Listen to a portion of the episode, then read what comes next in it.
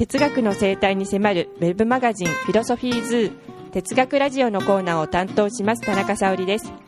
前回は対話型講義に関する小林教授からサンデル教授へのインタビュー報告についてお届けしました。今回はハーバードレポートその4としましてサンデル教授の全面協力のもとに BBC が制作したドキュメンタリー風の哲学映画についてお届けします。それでは早速いってみましょう、えー、今日はですね、えー、マイケル・サンデル教授のジャスティスの講義に参加させていただいたんですが、えー、ちょうどですね、明日からサンクスギビングというアメリカのあの非常に大きな休日の一つなんですが、え、休日の前ということで、通常の、え、サンデル先生の講義とは違ってですね、映像資料を使った講義スタイルになっておりました。ここで使われていた映像というのが、BBC で放送される予定のドキュメンタリー映画風の番組でして、ハーバードで公開されているジャスティスの講義が BBC で放送されるにあたってのその予告編のような番組構成がドキュメンタリー風の映画のスタイルで、えー、作られていました。えー、この番組をですね、1時間程度、ハーバード大学であの行われているジャスティスの講義の中で、まあ、披露されたというような流れでした。えー、大変ですね、このドキュメンタリー映画の番組が非常によくできておりまして、あの、その感想について小林先生にお伺いしたいと思います。はい、えー、まあ今日そのサンデル教授がみんなに見せたのはですね、えー、まあ白熱教室の、まあ、イントロダクションとしてですね、イギリスで、えー、まあ流すために BBC が作成したものですね。えー、まあ将来ですね、ぜひ日本でもまあ放送してほしいなというふうに思いました。まあ、昨日ですかね、お話をしましたけれど、実はまあアメリカで、えー、その12回の講義は昨年放送されて、まあ日本もですね、えー、それに続いて、えー、していますので、非常にインパクトが早くあったんですが、あ来年になると今度は韓国、イギリスというふうに次々と放映されていって、えー、BBC の場合はですね、えー、その本編の放送の前にドキュメンタリーを作ったということなんですね。で、このドキュメンタリーがですね、えー、まあ、初めにその、まあ、イギリス、ロンドンから話を始めていって、功利主義の話をして、その次に、えー、関東ですね、えー、ドイツに行って、えー、まあ、話をして、最後にギリシャに行って、アリストテレスについての話をすると。しかも、それぞれの国でですね、功利主義、カント的な考え方、そしてアリストテレス的な考え方を、まあ、信奉している、あるいは今日でもそれを推進している、まあ、人たちに出演してもらって、逆にサンデル教授の方が、その方々の意見を聞くという形でインタビューしていくと。それから、いろいろな、まあ、事例をですね、え、映像化して、とても面白く紹介していたんですが、まあ、さらにそのことについて、え、一般の人たちですね、街の人のインタビューも聞くとか、まあ、そういう作りになっていて、えー、これ非常にまあ面白いものでした。まあ、かいつまんでちょっとその、まあ、重要な面白いところを、まあ、紹介してみたいなと思うんですけれど、例えばですね、えー、功利主義は、まあ、歴史的にはベンサムの話から始まっていくわけですけれど、えー、実は今日ですね、功利主義を代表する哲学者の一人であるピーター・シンガーという、まあ、オーストラリアの哲学者が登場していて、サンデル教授と、まあ、対話をするという形で功利主義についての、まあ、話を進めていくわけですね。えー、ピーター・シンガーという人は、実はまあ功利主義的な立場に立って動物の権利を擁護するという非常に重要な議論をしておりまして、実はあの千葉大学にも来ていただいたことがあり、えー、私もその際ですね、えー、まあ教授と夕食をしたことがあるので、まあここで出てきて非常にまあ驚いたなという気がしたわけですね。で、しかもこの番組冒頭ですね、かなりショッキングな始まり方をしていて、えー、まあ9115のですね、アメリカでテロリストに対して、まあ、政府はですね、えー、虐待というか、えー、まあ、トーチャーって言いますけれども、えー、拷問を加えることによって、えー、まあ、真実を、まあ、告白させようとしたわけですけれど、まあ、そういう拷問が許されるかどうかね、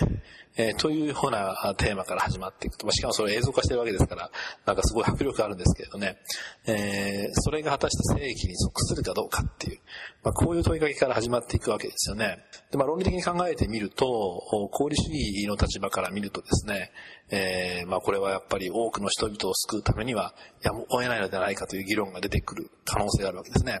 他方で感動的な立場から言えばもちろんそんな、えー、拷問ということは人間の尊厳を傷つくことだから、えー、いくら他の人を救うためとはいえ、人間を手段として、えー、まあそういうことをしていいはずがないという批判になってくるわけですね。で、まあこういう厳しい現代的な問題点ですね。実はその、サンデル教授の書かれた、まあ、ジャスティス、日本語ではこれからの正義を考え、話そうという、この本の中では取り上げられている事例ですけれども、白熱教室そのものではあまり、まあ、取り上げられていなかったので、印象にあまり残ってない人が多いんじゃないかと思いますが、今日の問題を考える上ではとても大事な問題で、BBC はそれを正面から取り上げて、これに関連するテーマを次々と出していって、しかも、え、まあ、サンデル教授の3つの立場からの議論を、まあ、それによって考えていくという、まあ、非常にその意味ではですね、迫真の迫力のこもった、まあ、番組だったというふうに思うんですね。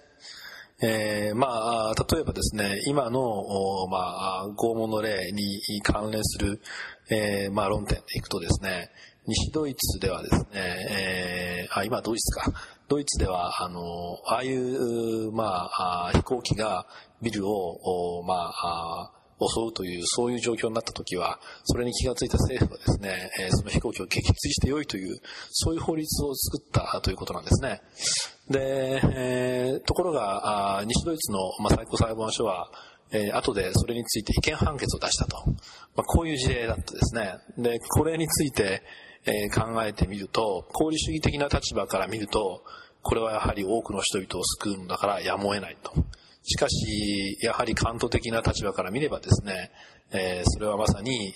えー、まあ、無実の人を殺してしまうわけですから、許されないことであるという、こういうことになっていくわけなんですね。で、しかもですね、それを抽象的な議論として言ってるわけではなくて、実際にそれぞれの立場を擁護している人たちに、まあ、意見として言わせていると。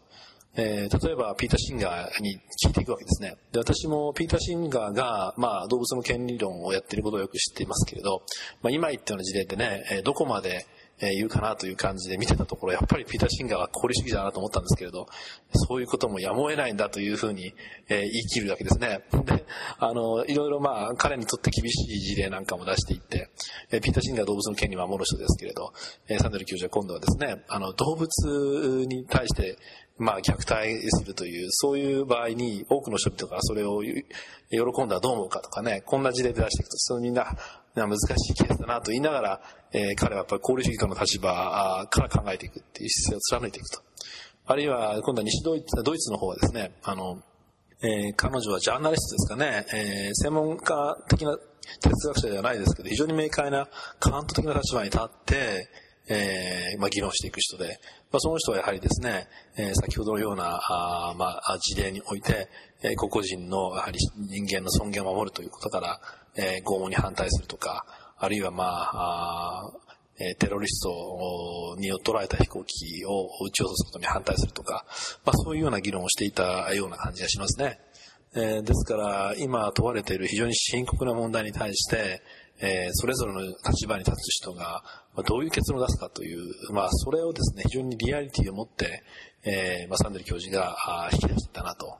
まあ、ジャスティスの本とか、あるいは白熱教室では、歴史的な哲学者の考え方が出てきて、でその考え方をするどうなろうか、だろうかっていう話で進んでいくんですけど、今度は現実にその考え方を支持している人が実際そのことを語っているので、よりリアリティを感じたという気がしますね。で、まあ、そういった議論をして、えー、それからあと、そうか、ドイツで面白かった例は、例の、あの、例、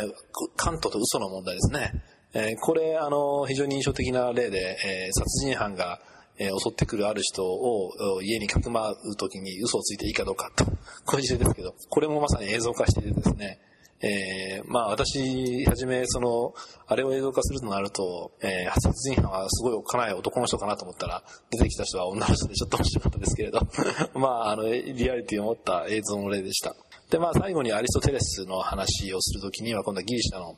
えー、まあ、当時ですね、えー、まあ、アゴラと言いますけど、広場で、まあ、議論をしていた。まあ、その場所にサンデルが行かれてですね、えー、まあ、ここでそういう議論をして、えー、政治の重要なことを決めていたんだというふうに言ったんですが、私はそれを見てですね、非常に思ったんですが、まあ、そのアグロポリスの丘にあるそのアゴラのその場所、もうものすごく多くの人がやはり集まって直接民主主義をしていたわけですね。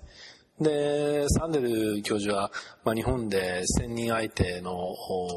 まあ、対話型の講義をされましたけれど、人数的に言うともちろんもっと多いわけですけれど、しかし、そういうパブリックな場での、まあ、議論というものが、政治をより良いものにしていくという、その可能性をですね、そのギリシャの、その、まあ、アゴラに立ちながら、あるいはアクロポリスに行きながら、えー、まあ、サンデル教授は話していたというように、まあ、感じたので、えー、まあ、結論としてはもちろん、えー、今では、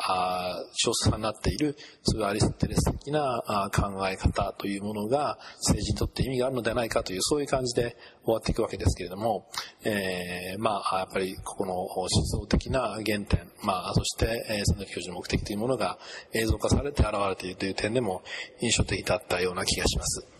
はい、ありがとうございました。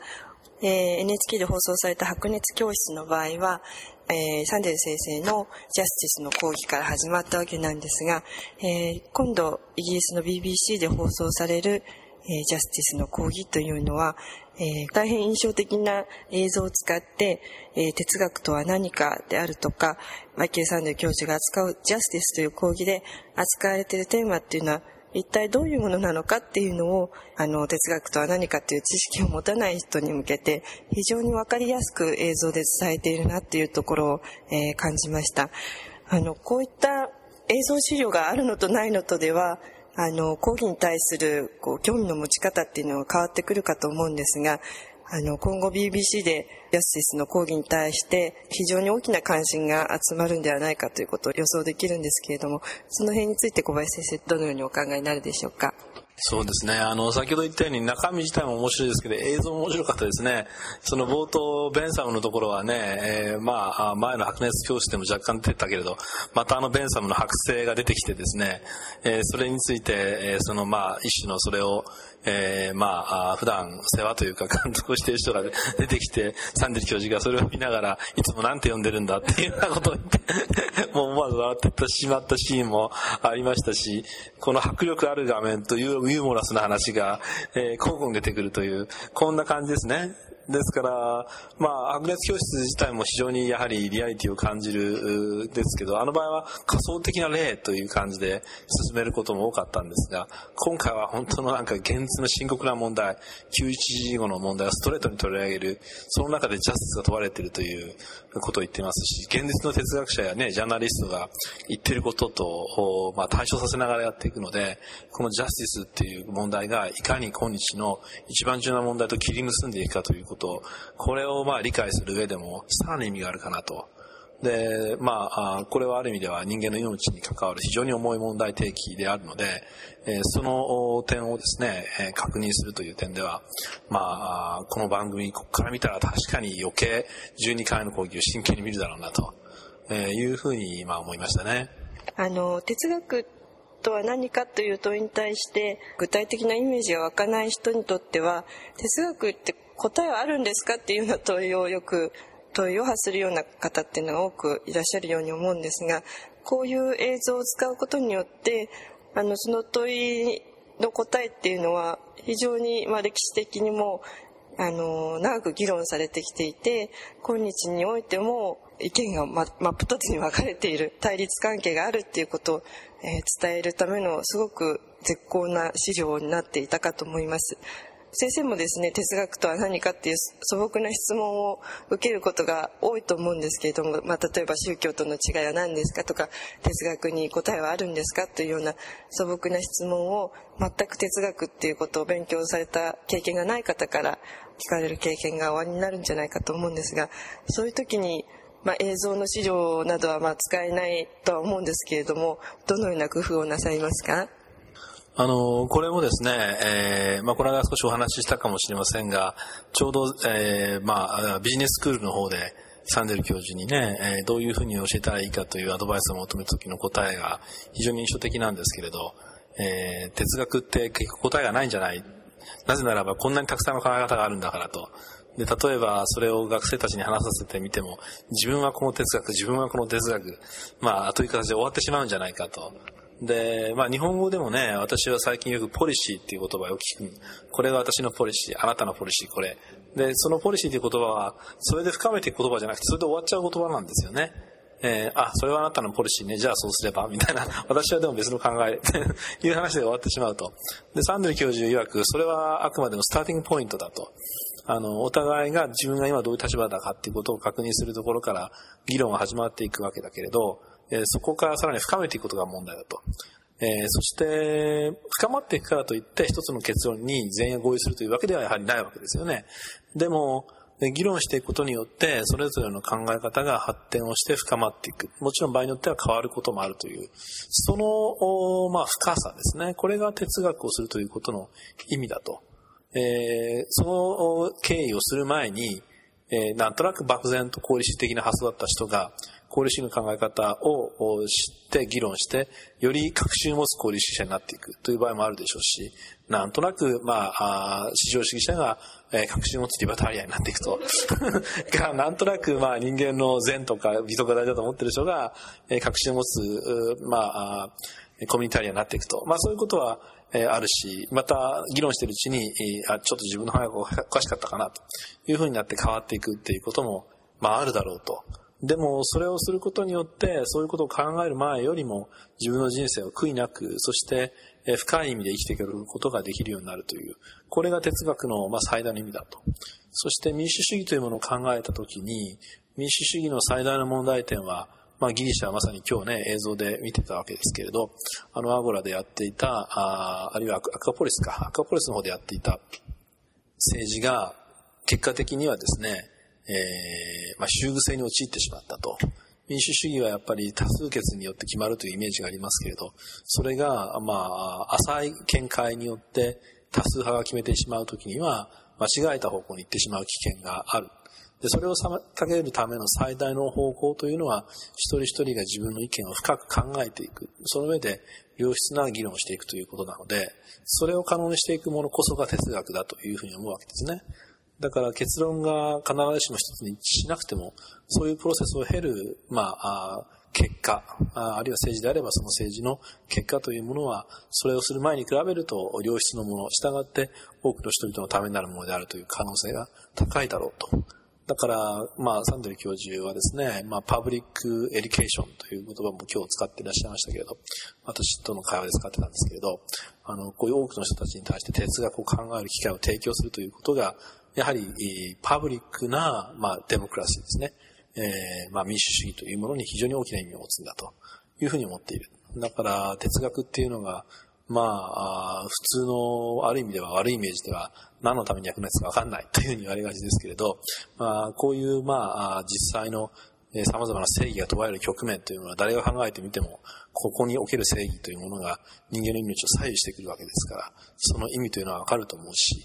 それが結果としては、例えばナチズムのような問題を妨げるということには、え大きな意味はあるわけですから、まあそういう点でですね、哲学というのが実際の意味を持つということを、え非常にはっきりと示してくれるような、まあ、レクチャーだなと思うので、まあそういうことをですね、え私の実際の事例をいろいろ、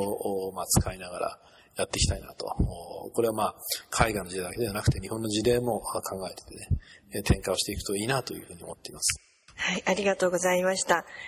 今日はですね、あの、この講義の最後の方で、えー、マイケル・サンデル教授にあのご挨拶しようと待っていたところですね、あの、一人の日本人の学生さんが、サンデル教授に質問をされていました。えー、彼はですね、あの、小林くんという、まあ、小林先生ともたまたま同じ名字の学生さんで、非常に優秀な、あの、鋭い質問をサンデル教授に投げかけていたんですけれども、あの、彼にですね、ちょうど時間をいただいてですね、あの、単独インタビューをさせていただきましたので、その様子については、あの、詳細を貼らせていただきたいと思いますので、お聞きいただければと思います。えー、小林先生は、あの、小林くんのインタビューをお聞きになってですね、どのような感想を持たれたかお伺いできますか？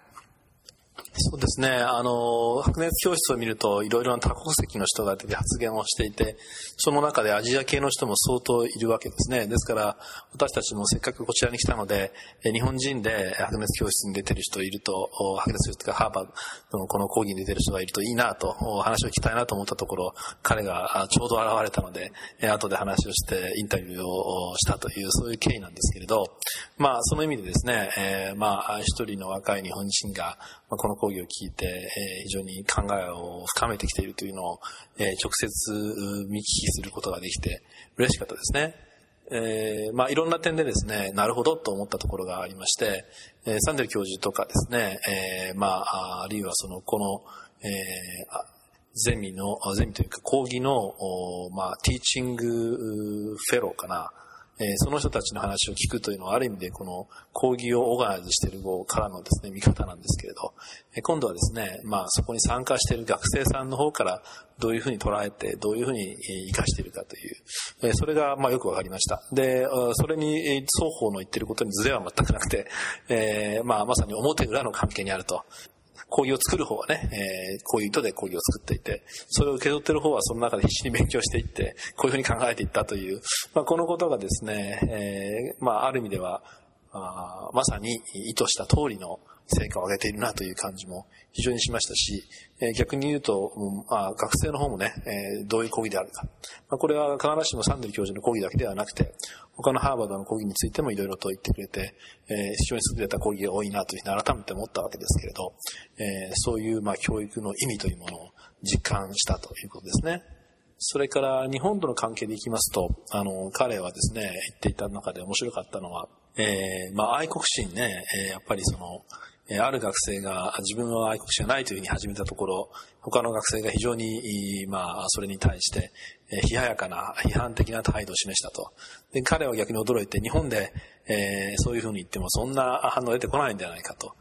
これを聞いて私は非常に思い当たるところがあったんですけれど、あの、白熱教室の11回目に愛国心を取り上げているテーマなんですね。で、この時に、えー、まあ、やはり、愛国心を、えー、支持するコミュニタリアンが非常に多いので、サンデル教授はですね、わざわざそれに反対する側に自分を組みするという感じで、えー、愛国心に、まあ、対する問題点を自分自身指摘したと。えー、なんでああいうふうにしたのかなというふうに思ったところもあるんですけれど、当時のアメリカの中で、えー、まあ少数派であった、ますます今以上に少数派だったわけですね。ブッシュ政権の戦争の以下ですから。ということで、えー、それを激励して意見を言わせようとしてたという文脈がよく分かったし、またある意味で面白いのは日本の方が共同体が強いというふうに思われていて、その点では普通に考えてみれば愛国心が多くてもおかしくないのに、えー、逆にですね、えー、個人主義が強いと言われているアメリカの方で愛国心が強調されていて、でその点を見るとなんかコミュニタリアンが多いような感じがするという、まあその点非常にですね、パラドクシカルな状況がこの愛国心の問題をめぐって日本とアメリカで、えーまあ、存在しているというふうにも感じました。まあ、これは愛国心というのはナショナリズムとか、えー、戦争の問題、あるいは政治参加の問題と関わる非常に重要な論点なのでですね、えー、まあ、白熱教室の一つの、まあ、文化的な背景としてもですね、認識しておくといいかなというふうにも感じたわけです。はい、ありがとうございました。あの、最初の方の BBC の映像というのは、あの、哲学を専攻、これから専攻する学生向けではなくて、もっと広い、あの、一般の人向けの、あの、紹介映像だったわけなんですが、実際にあのジャスティスの講義で単位を取得するには非常にあのたくさんの課題をこなして、まあ、原点の論文を読んでティーチングフェローたちが開催しているセッションに参加をして、えー、それでかつあのジャスティスの講義に週2回は出席しないといけないというですね大変ハードな、えー、スケジュールでえー、ジャスティスの中で扱われているテーマに取り組んでいるということが非常によく、小林くんのインタビューによって非常によく理解することができたと思います。えっ、ー、と、こういう一般の人に向けた、えー、市場映像というのと、実際にその哲学をもっと深く知りたい人向けの講義のスタイルっていうのは全く別のものだと思うんですが、それぞれ何かサンデル先生はご自身に責任を持ってこういうことをやりたいっていうことで協力なさってると思うんですけれども、その辺について小林先生、どのようにお感じになりましたか？やはり、先ほども言いましたけど、パブリックフィロソフィーの一環としてのパブリックエデュケーションという意識を非常に強く持っていらっしゃると思いますね。えー、まあこのドキュメンタリーの制作に協力するということも、当然ながらその発想はもちろん BBC がやったものもあると思いますけれど、えー、実際そういう論点を取り上げるということはサンデル教授が賛成してやってるか、場合によってはサンデル教授の方からこういうテーマでやろうと言ったのかもしれなくて、この辺もまたお聞きしたら面白いかなと思うところですけれども、えー、まあ BBC のこの、えー、本格的な社会的意識に答えてですね、まあ、こういう映像を作ると。で、さらにまた、白熱教室の12回そのものも、まあ、広く公開をすると。えー、それによってですね、これまで教室の中で、まあ、非常に大きな人気を得てたわけですけれど、えー、それをですね、公開して多くの人々に、まあ、見てもらうことによって、えー、議論の質を高めていこうという、まあ、その熱意がいろいろな形で現れていくと。で、まあ、ある意味でその今日のドキュメンタリーにおける、えー、会話ですね、哲学者とかドイツのジャーナリストの会話を見ても、やっぱりサンディ教授一流の、えー、うまさがあるなと、えー、なかなか対話自体が見てて面白いですからね。であの、ソクラテスの対話を少し思い出すわけですけれど、ソクラテスはアテネの、まあ、こちらアゴラですね。アゴラに出て行って、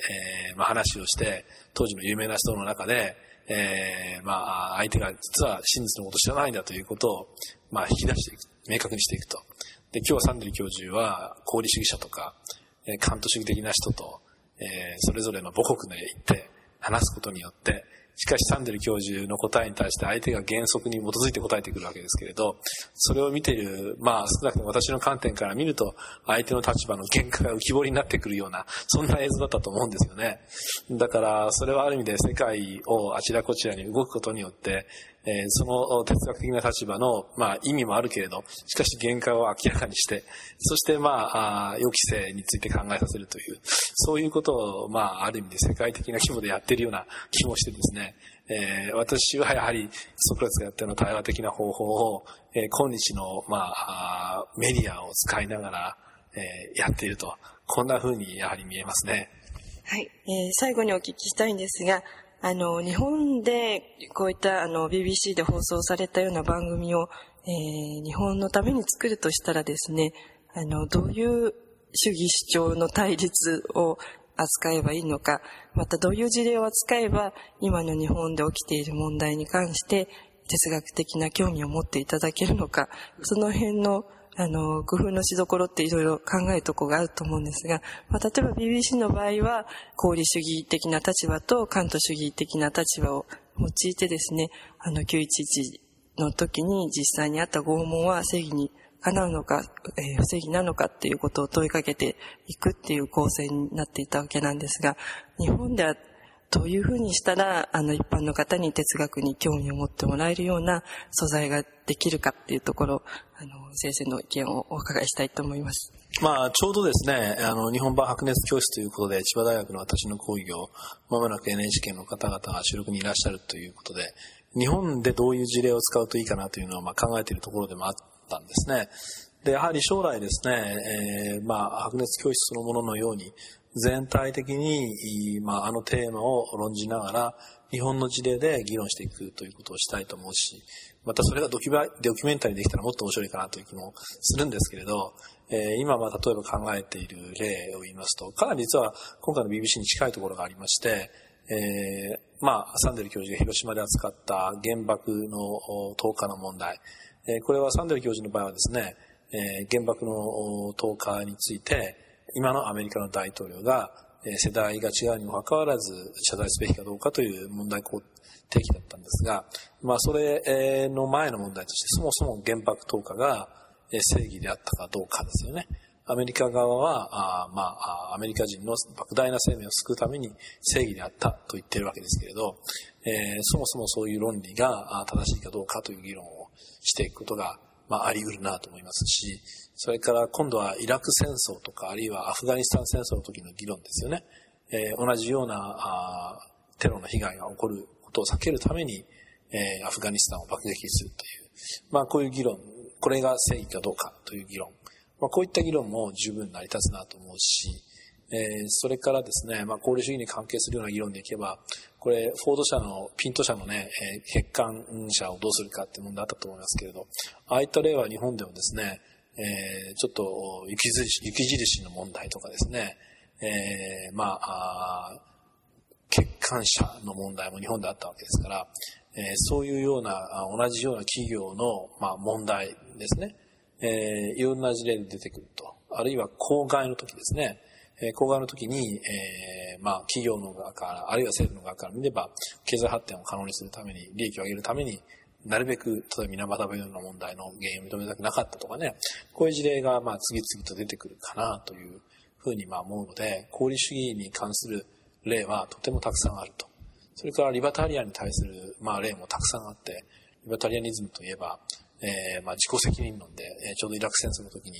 えー、海外で、えー、まあトラブルにあった日本人があんなとこに行くからだと言って自己責任論でかなり批判を浴びたということもあるし、もちろんリバタリアンの中心的な理論に属して言えば、ホリエモンとか、えー、村上ファンドとか、当時の、まあ、華やかだった人たちの主張とね、えー、その後のことを対比しても面白いと思うし、あるいはまあ、あリバタリアンの文化的な面で言えば、これはもう千葉大の講義で扱って非常に一部で報道されましたけれど、援助交際をどう考えるかとかね、あるいはまあ、あ自殺幇助ですね、安楽死問題、こういう問題も諸外国と同じような問題としてあると。まあそう考えてみると、リバタリアンの例も事欠かないなというふうに思いますね。ロールズの例も、えー、やっぱり日本にもあるわけですけれど、まあロールズの場合基本的に福祉を考える問題なので、かなりまあアメリカで使っている例と近いところもあると思うんですけれど、まあ今度千葉大では、えー、世界の貧困問題という私が昔ですね、えー、やっていた講義を一つのまあ出発点にする形で、えー、ロール的な議論を世界にどう適用できるのかできないのかというような議論にも、ま、なるだろうと。それからコミュニタリアンの例もこれは本当に数多いわけですけれど、えー、100歳以上のね、高齢者の行方不明問題とか、幼児虐待の問題とか、えー、まあ家族の崩壊の問題とか、えー、やっぱりまあ諸外国と似てるけれど日本で最近話題になったようなテーマがたくさんあるわけですよね。えー、ですからやはり、まあ、BBC が取り上げていたような戦争の問題、えー、これは非常にシビアな問題として、えー、今言ったように扱っていくべきだと思うし、最近の事例でいくならば、これは日中間の紛争の問題ですね。え、そしてそれをめぐって今度は映像があ、まあ、公開されてしまった。これが正義かどうか。これもうすでに日本でもね、ちょっとそういう議論が出てますよね。えー、それからまあグリーンピースが、あクジラ肉の問題が、えー、まあ横流されてんじゃないかという告発したところ、逆に自分が有罪されてしまった例とかね、えー、えー、あるいは検察審査会もありますね。検察の不祥事の問題、それから今度は審査会が小沢氏を、まあ、告発して、えー、起訴させたという例とかね、えーまあ、これも全部正義に関わる大問題なんですよね。でもちろんそれぞれの事例が法律的にどうかということも議論はあるけれど、法律はまた別の次元でそれが正義なのかどうかということを考える。そうするとこれはですね、まさに政治の一番中核に突き刺さっていく、まあ、大きな問題に関わっていくなと思うんですね。で、まあ、あ BBC のようなスタンスを使っていくならば、そういう日本政治の最大の問題について、まあ、正義の観点から考えてみようと。こういう議論を組み立てていくことができるんじゃないかという感じが、まあ、するんですね。まあ、やっぱり功利主義とかリベラル、リバタリアン、えー、コミュニタリアンというのは普遍的な意味を持つ、まあ、議論だと思うので、日本でもそういった事例をですね、今言った理論的な枠組みを、まあ、使いこなしながら議論していくという、まあ、そういうパブリックな哲学の試みをしてみたいという気がしています。はい、ありがとうございました。えっと、今お話しいただいたのは、まあ、あの、BBC で扱ったようなテーマと重なる部分で、日本でも、あの、そういう普遍的な構造が見られるので、そのような構造を使って、いろんな事例を扱うことができるというお話だったんですけれども、例えばですね、まあそういう普遍的な構造、他の諸外国と同じような構造だけでは、あの、問題を解決することができない、日本独自の問題っていうのもあるような気がします。アジア文化における儒教的な思想の影響ですとか、まあ、恥の文化ですとか、内と外の文化ですとか、あるいはあの、小林くんが言っていたような愛国心に対する態度ですとか、そういう日本に、えー、独自にあの文化として根付いているような思想というものも改めて取り上げることによって諸外国に対してもですね日本はこういう国なんだよということをアピールするようなそういうきっかけにもなるのではないかというふうに考えるんですが、その辺のところはいかがでしょうか？そうですね。あの、まあ、先ほどの小林くんの例で言うと、あの場合は例えばコミュニタリニズムという、まあ、これはある意味で普遍的な議論。えー、この議論との関係でアメリカ人と日本人の反応が変わってくることがあると。だから反応は変わってくる、あるいは議論の成り行きが変わってくるわけだけれど、それを見てる視覚はかなり普遍的であるわけですよね。それからそもそもコミュニタリアンの考え方自体が各文化に即して見ていくということを強調しているわけだから、そのコミュニタリ的な議論というのは実は、その中身というか結論はその文化によってかなり変わっていく部分が、まあ、含まれてくるわけですね。えー、それでもちろんですね、アメリカの公共哲学として発達をしたサンデル教授のフレームワークと、例えば日本の状況を考えるときに、えー、必ずしもサンデル教授が見ていない部分を日本の場合には強調していくということが必要になってくるということがあり得るわけですね。例えば、日本の公共哲学の場合には、まあ、公と公共の違いというのも非常に強調していますが、それはやはり日本が国家と官僚性が強くて、それに対して民の公共ということを非常に強調するという必要があったからですね。で、アメリカの公共哲学、サンデル教授の議論を考えた場合には、実は同じことは言っていて、官僚性が人々を無力感を高めているということも言っているので、それに対してコミュニティの、まあ、再生が必要だという議論しているわけですね。ですから、議論の中に含まれているけれども、まあ、強調度から言えば、日本の公共哲学はそこに強調点を置いている。ね、サンデル教授の場合はむしろコミュニティの方に強調を置いていると。そういう、まあ、強調点の違いがやはりあるかと。でこの辺はやはり文化の、あるいは社会の状況による、まあ、問題の立て方の、まあ、ウェイトの問題になってくると思うんですね。で、私は相当程度まで普遍的なフレームワークで議論していくことができると思うんですね。で、その上で日本の状況を考える際のフレームワークを発展させれば、それは実はアメリカや他の国々を考える際にも役立つだろうと。ですから各国の事例ってですね、それぞれのまあ議論を発展させていくことによって、まあ全体としてより豊かな議論が発展をしていくことができるだろうと思うし、それぞれの事例は実は共通の問題を含んでいながら、反応としては相当外国によって違うことが出てくると。まあ、その辺をですね、今アメリカで始まったこの試みが、諸外国の、まあ、事例と結びつくことによって、より普遍度の高い豊かなフレームワークに発展していく可能性があるのではないかなというふうに思っており、まあ、グローバルクロスルームっていう理想をサンデル教授語ってますけれども、そこでそういうちょっと試みをしてみたいなというふうに思っています。